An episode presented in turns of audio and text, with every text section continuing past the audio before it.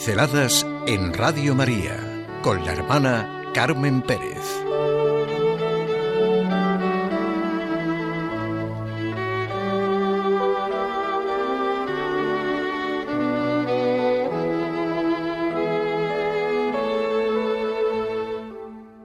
¿Dónde están las llaves? No es como el juego que jugábamos de niños. Yo tengo un castillo, matarile, rile, ¿Dónde están las llaves, matarile, rile, En el fondo del mar. ¿Y quién irá a buscarlas? Las llaves que realmente queremos son las de nuestra alegría, nuestra paz, nuestro gozo interno.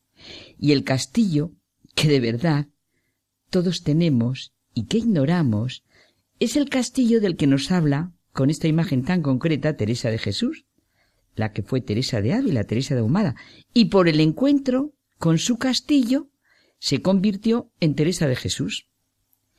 No sé si han oído esta anécdota. Llegó un hombre a la ciudad de París. Estaba profundamente triste. Buscó a un eminente psicólogo. El psicólogo lo escuchó, trató de ayudarle y le sugirió distintas alternativas. Pero el hombre le decía que había probado todas. El doctor, al saber que estaba de paso por París, le sugirió que fuera al circo. Precisamente estaba uno de los mejores del mundo. Hay un payaso muy famoso que le hará pasar un buen rato e incluso le hará reír. El hombre miró por un momento al doctor y le dijo No creo que me ayude, que me vaya a ayudar para nada ir al circo. Yo soy ese payaso. ¿Dónde están las llaves? Sí, este es otro juego. ¿Dónde está la felicidad? ¿Cuál es nuestra mayor fuente de satisfacción en la vida? Nada es más deseado ni más desconcertante que la felicidad. Sabemos muchos cuentos sobre la creación y la búsqueda de la felicidad y de una manera o de otra nos expresan que la felicidad está en el interior. Por ejemplo, los que la buscaban escondido en los sitios más llamativos, en las cosas más deslumbrantes, y resulta que la tenían en su interior. O el de la búsqueda de la camisa del hombre feliz para el rey que la quería, y el hombre feliz no tenía camisa. Pasamos la vida buscando la felicidad sin saber que la llevamos dentro porque sólo en el interior del hombre habita la verdad. Cada uno es el artífice de su propia felicidad.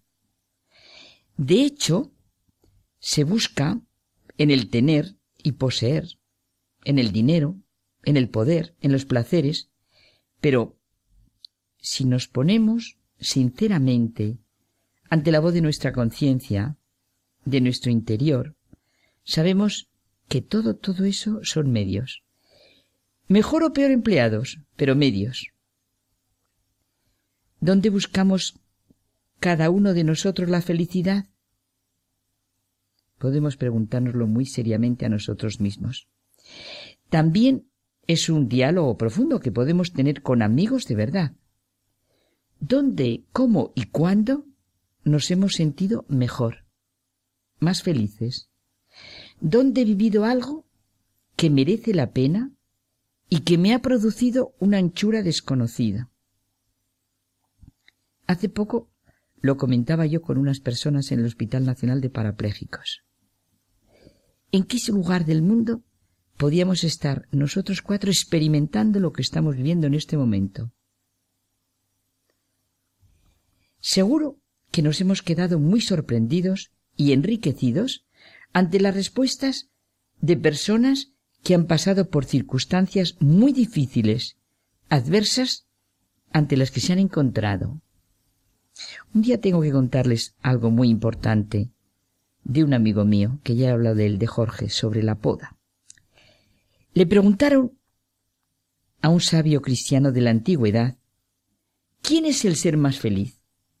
Y respondió, el ser más feliz de todos es Dios. Él es la felicidad misma. Como no esperaban esa respuesta, le volvieron a preguntar.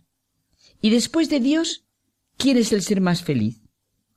El sabio respondió, El ser más feliz, después de Dios, es aquel que está más cerca de Dios. Me viene la conversión de Lewis, el hombre que fue cautivado por la alegría de la cercanía de Dios, de la relación con Dios. Cuando se da el primer paso a la relación de uno con Dios, todo lo demás aumenta, incluidos nuestros amores y placeres terrestres. Dice este hombre que ha expresado profundamente su experiencia del dolor y la alegría, de la tristeza y de la felicidad. El mismo cita un versículo del Apocalipsis. ¿Eres digno, Señor Dios nuestro, de recibir la gloria, el honor y el poder, porque tú has creado el universo, porque por tu voluntad lo que no existía fue creado. La principal razón de la creación y luego de la redención no fue que el hombre pudiera amar a Dios, aunque desde luego fue creado para amarlo libre y responsablemente, sino que Dios pudiera amar al hombre, que pudiéramos convertirnos en personas en las que el amor divino puede descansar y complacerse. Qué bonito es la mirada de un padre que se complace en el hijo, la mirada de una madre, la satisfacción de una madre ante lo que es el hijo. Y esto requiere siempre un cambio, una conversión. Cuando nos hagamos seres a los que Él puede amar sin obstáculos, entonces seremos realmente felices. El problema somos nosotros, en los obstáculos que vamos poniendo a la felicidad. La felicidad siempre es una consecuencia de cómo vivimos, de lo que aceptamos, de lo que hacemos, de los que nos proponemos. Serán frustrantes todos nuestros esfuerzos por encontrar la felicidad profunda, firme, duradera, fuera de nuestra relación con el Creador. Estamos hechos para esa relación. Hemos de vivir convencidos de que podemos alcanzar el puesto para el que hemos sido creados y redimidos. Este es el verdadero sentido de la vida. A un educador, Kilpatrick, le preguntaron cuál había sido el descubrimiento más grande de la educación moderna. Y él contestó, el que salvare su vida la perderá, y el que la perdiere, por una gran causa, hallará. Esa es la gran causa. Estamos llamados a la verdadera felicidad, no una felicidad engañosa. Y sólo Dios es quien nos la da. Hasta que no nos hayamos rendido a Jesucristo, no tendremos un verdadero yo mismo. ¿Dónde están las llaves?